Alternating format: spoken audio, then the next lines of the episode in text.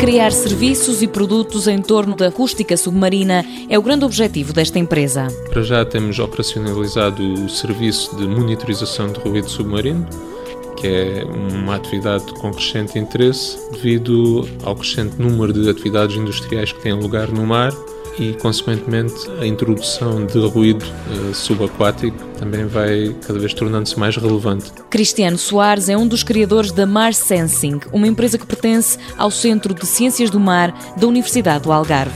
É ouvir os níveis de som que são introduzidos através dessas atividades e depois fazer uma análise de dados no sentido de determinar as características desse ruído, como sejam níveis sonoros, largura de banda, e distâncias de propagação. Sentir o mar, ouvi-lo, como se tivéssemos um microfone e um gravador debaixo de água. Isso pode nos mostrar qual é a área que potencialmente está a ser afetada e quais poderão ser as áreas inerentes à infraestrutura que poderão apresentar algum risco para a fauna marinha que ali se encontra, em particular golfinhos, peixes.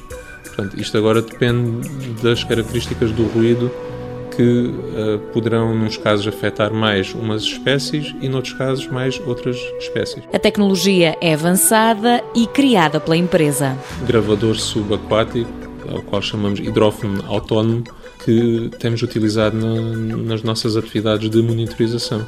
Portanto, é um, uma peça tecnológica inteiramente criada pela Mar Sensing, que de alguma forma abriu-nos a porta para criar o, o serviço.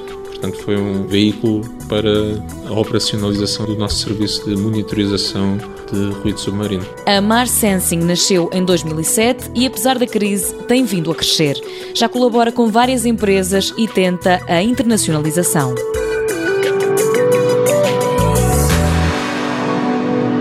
Mundo Novo, um programa do Concurso Nacional de Inovação BSTSF.